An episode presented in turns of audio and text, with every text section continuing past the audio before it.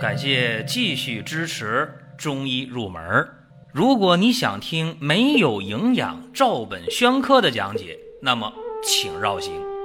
中医入门是中医小白的入门神必备，让我们一起发现中医之美。下面说两个微信公众号：蒜瓣兄弟、光明远。各位在公众号里，我们继续缘分。本期话题啊，给大家讲讲用药看起来矛盾，实际上呢是增强疗效啊。这个话题光这么讲，大家就理解不了。说你看用药怎么用药药性矛盾啊？相反还能相成吗？你要能说到相反相成，那就好办了啊。因为辩证论治是中医的特色啊。那么用药的时候呢？当然可以用药性和功用相反的药物进行组合了，它达到相反相成的治疗的效果。这个得举例说明啊，你不举例的话没法说。你比方说，我们用补气的药，同时呢还要用理气的药，这咱可以举例呀。你比方说，补中益气丸当中，是吧？你加了陈皮了。补气你还理气，是吧？归脾汤当中加木香了，是不是？为什么呢？因为你补气的方里边加理气药，是防止补气的药壅滞过度，导致呢脾胃纳呆，是吧？你补的太过了，影响脾胃的升降功能。再一个。你在补气的同时用理气药，啊，能够呢让脾胃更好的吸收补气的药，对吧？甚至呢，在理气的方或降气的方里边也可以加补气的药啊。为啥呀？你理气降气的话，这方啊，你加补气药是为了防止耗伤脾胃呀。你比方说丁香。四地汤当中加丁香没？加四地没？大家说丁香四地汤，那肯定有丁香和四地啊。但这里边有什么？有人参，对吧？所以说，你看，这不就是理气降气可以加补气之品吗？防止呢耗伤脾胃啊。所以这是一个窍门吧，就是补气药、理气药啊，它是可以共同去用的。还有一个啊。这清热药和温热药一起用，这大家有点不明白是吧？说你清热药怎么能跟温热药一起用呢？你清热药啊，你大量的用，它是纯寒之剂呀，太纯了，太寒了，怎么办呢？它就会苦寒伤阳败胃，又能伤脾胃，又能伤阳气。所以说，在清热药的时候，往里边加点辛温之品，你加点干姜啊、肉桂呀、吴茱萸呀，甚至必要时候你可以加附子啊。这样的话，就是特别的有深意啊。你比方说，素体阳虚的人，或者是妇人产后身体弱，你这时候用清热药。你就可以加上辛温之品，这是没有问题的，啊，咱举例子啊，你看那左金丸、黄连，它就配上吴茱萸，是吧？凉的就配热的，对不对？你比方说六一散，黄连配附子，是吧？这不都是很巧妙的一些应用吗？所以前人的经验呢，咱得琢磨。啊，说他咋就这么用呢？啊，为啥清热药、清热剂还加上温热药，是吧？说白了，就是阴和阳之间的关系。再举个例子啊，说升气药和降气药一起用，一升一降，一阴一阳，人体气机的这么一个运行的规律。那你说一升一降之间达到气机通畅啊，达到升清降浊呗，不就这么一个目的吗？对吧？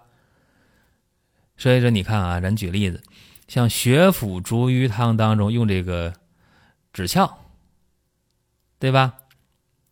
用桔梗，桔梗往上升，枳壳往下降，对不对？包括经房败毒散当中用柴胡去升，用前胡去降，柴胡升，前胡降。比方说济川煎当中生麻去升，枳壳去降；升降散当中蝉蜕。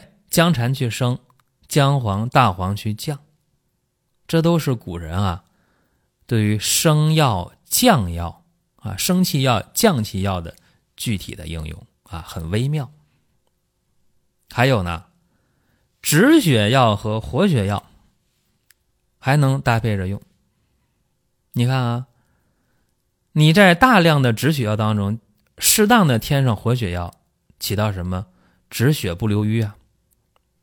你看石灰散当中大黄、牡丹皮，对吧？焦艾四物汤当中川芎，所以这些大家都得琢磨。还有那个大黄蛰虫丸用生地，温经汤用阿胶，都是很巧妙的药物的匹配啊。举几个例子了，举了四方面了。嗯，再说啊，说第五方面，发散药和收敛药。说发散药一般都是外感表征用的，对吧？往往都是心燥啊、豪气啊、伤阴呐。所以说加点收敛药，防止发散太过，还能够呢固护阴液，达到呢驱邪不伤正。这最典型就是桂枝汤当中的桂枝和芍药，桂枝发散，芍药收敛，包括小青龙汤当中。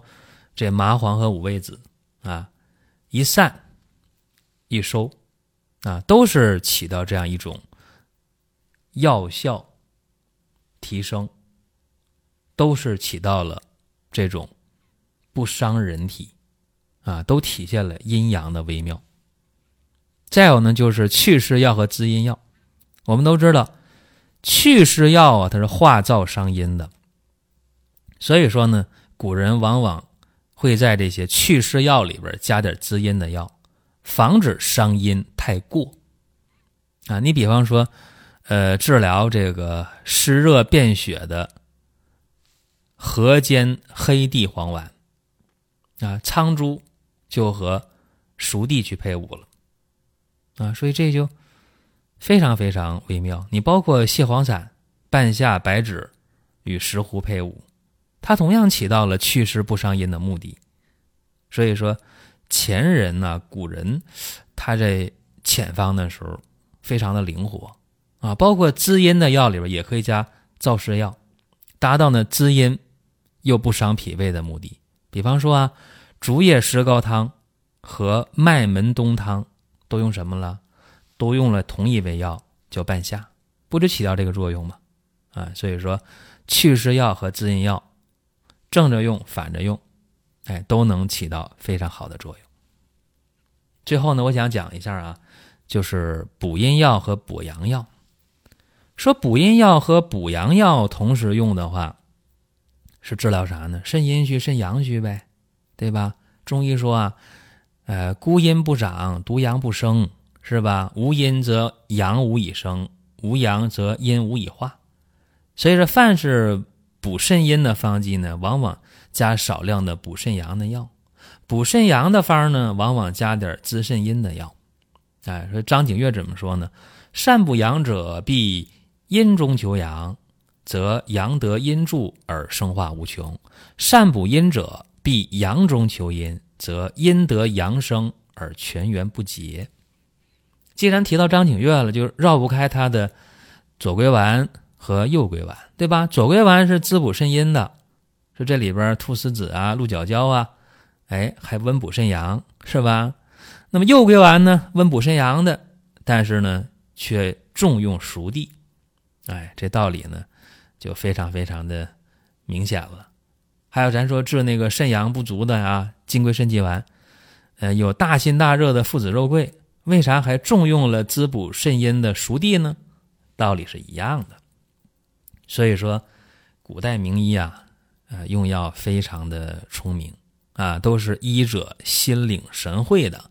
就是矛盾用药法，其实是特殊用药法，它并不矛盾啊，而是呢为了增强疗效，或者是为了降低副作用，才这样去用啊。但是呢，必须有主有次啊，一定要有侧重点，这才能呢，呃，遇到寒热错杂、虚实相间、阴阳两虚的病的时候，才不会呢。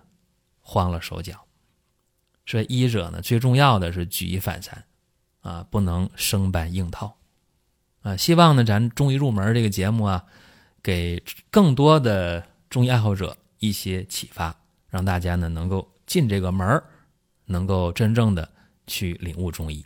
好了，这是咱今天的音频内容啊，大家如果还想听音频、看视频、看经典医案、看漫画，怎么办呢？关注公众号。另外提示大家。我们大型的回馈活动正在进行，进公众号、进商城就可以了。好了，各位，下一期接着聊。下面说两个微信公众号：蒜瓣兄弟、光明远。各位在公众号里，我们继续缘分。